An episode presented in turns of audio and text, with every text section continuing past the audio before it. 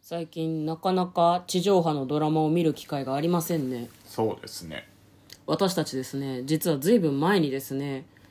毎日ドラマを見てたんですよねそうですねあのトレーラードライビングの企画としてですね、月曜日はこのドラマ火曜日はこのドラマって決めてだから1週間1日1本だから1週間に7本連続ドラマを見てでもそれの感想を言ったりとか、あと事前に内容を妄想したりとか、そうですねドラマが終わってだからあれだよね感想春夏秋冬ってドラマがやるんだけど、春のアワードとか、うん夏のアワードとかやってそうそうそヘトヘトだったよねヘトヘトだったあの頃はでやめたんだけど、うんやめたら全然見なくなっちゃってドラマ、いやもともとそんな見てなかったのよね ドラマはねうん、だから当時やりすぎではあったけど、まあでもあのおかげでこうあドラマ面白いの何本かねうん見つけたのもあったし、そうなんだよあのなんか詳しくなったよねあ詳しくのなった役者さ詳しんくなにったいやわかるわかるあこのドラマに出てたこの人ここにも出てるみたいなね、そうなんだよね、うんだからなんなんだろうなしかもその録画をしているから、うん土日とかにまとめて見るのが大変っていうのはまず一個はあったけど、うん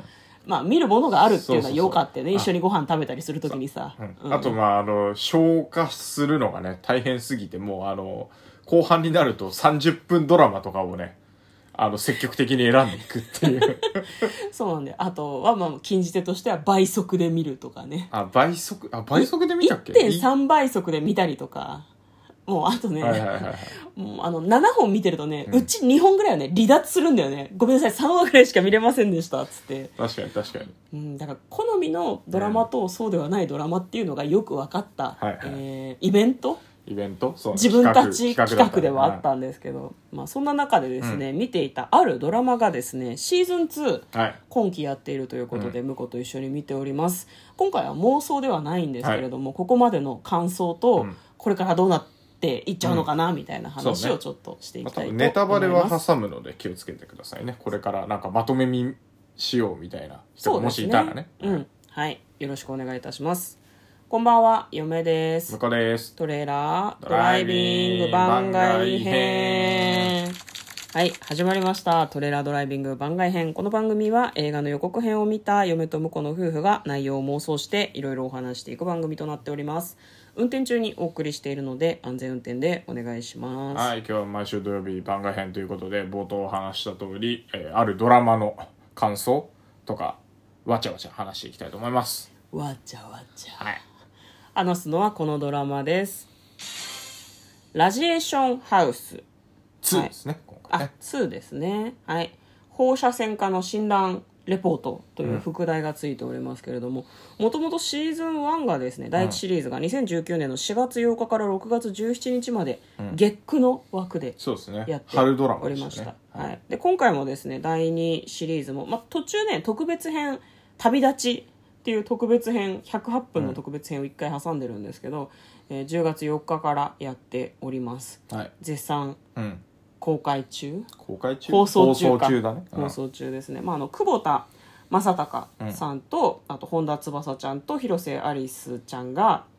まあ、ダブルヒロインなのかなまあまあまあまあ、うんまあどっちかっていうとでも本田翼ちゃんじゃないなやっぱまあそうかなんかこうお仕事ドラマなんだよね、うん放射線科ってそのなんだろうお医者さんが治療する前にこう患者さんの体の状態体の中の状態がどうなってんのかっていうののレントゲンとかそうそうそうそういう撮影をする人たち、天そう皇そうそうそう、の技師の人たちが主人公のお話なんですよね、なんか最近そういうドラマ多いよねなんか裏方的な普段あんまりスポットが当たらないところにスポットを当てたみたいな、んうんそのアンナチュラルとかまあでもそうか観察医とかは前からあったかもしれないけどなんか割とそういうドラマが多いような気がしますね向こうが好きなあのお仕事系のドラマも結構そんな感じじゃなかったでしたっけ広報こう空飛ぶ広空飛ぶ広報報室室あまあだからあれは自衛隊のうん自衛隊の広報室っていうのが実はあってねっていううんうんうんうんこういう仕事してるんだよ自衛隊のみんなはっていうのをうん広報を通してうんこうあのーしていくみたいうなんそういう感じのドラマでしたね、うんなんかあのあ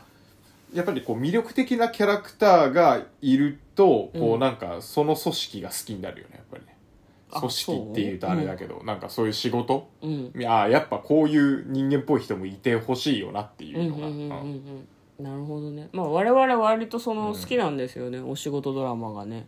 まあ、だからラジエーションハウスはお仕事ドラマ味もあるけど、うん半々ぐらいかラブストーリーラブラブコメとうんお仕事ドラマがお仕事半々ぐらいかなってちょういどういい感じですね。そうなんかでもどっちかというとフィクションに寄ってる感うんじまあではあります元よ々漫画ね原。作だからね、うんうんうんうんやっぱりなんかそういう漫画ならではのコメディタッチでうん、あの見れるっていうのはねいいよね、なんかあんまりさラブがさ進展しないのが若干気にはなるよねまだね序盤で多分ん4話ぐらいまでしかまだやってないんだけど、うんちゅ中盤折り返し手前ぐらいではあるんだけど、久保田正孝さんは本田翼ちゃんが好きなんだよね、そうね幼なじみなんだけどただ本田翼ちゃんは気づいてない覚えてないんだようっね、ていう感じですうんで同僚の義士の、うんえー広瀬アリスちゃんは、まあ、ちょっと久保田正孝のことをいいなと思ってるんだけどただ、久保田正孝が、えー本田翼を好きなことに気づいてるんだよね、そうだねうん、一番難しい立場ですからね信頼ねね、もう本当こういう三角関係とかマジでどうでもいいって嫁は思うんだけどねあ本当まあどっちかとでもね早僕く付き合えよって思う私は原作者の別な、あの漫画「サンデー」で昔やってたんですけどおーはいはい「はいイデジュってやつそれ好きでめっちゃくちゃ読んでましたねはあ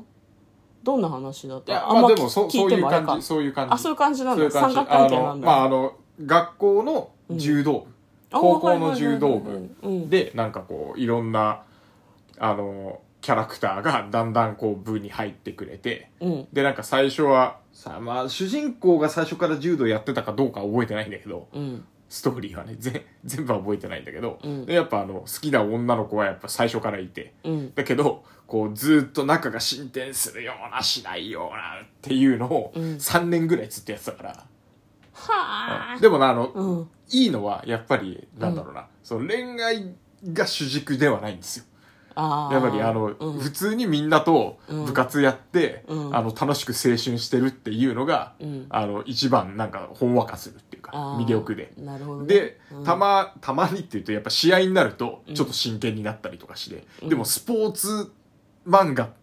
バリバリっていうわけでもないから、うんなんかもっと、なんていうの、全国大会行くぞみたいな感じじゃなくて、うんこうなんか、あの、自分たちで一生懸命頑張って、ちょっと、ちょっと、でも強くなろうとしてて、でも、なんだろうな、全国大会とか、うんそういうのをなんか無茶に目指すんじゃなくて、ちゃんと楽しんでるし、一生懸命やってるし、ちゃんと負けるっていうのがなかなか良かったですね。なるほどねそういう漫画でした。はい。うん面白そうだね面白いですよ。うんだかぜらひ。ラジエーションハウスはまあもうちょっとさ大人じゃないの、まあだからねそうそうそうそそううそうじゅ柔道の話はさ、その学生の部学生活だだけけどどちょっとそういう意味では少し熱量は低いかもしれないねみんな仕事に対しては一生懸命だけそうどだね。でもなんか、うんあの、完全に、なんだろうな、この人、うわ、嫌なやつだな、みたいなのを絶対入れてないっていうのがなかなかいいよね。みんなね悪が強かったりとか、結構その病院の経営をしてる人たちが割とその嫌な感じみたいな人はいるんだけど、うんみんなでも自分なりのポリシーがあってそうそうそう。そんな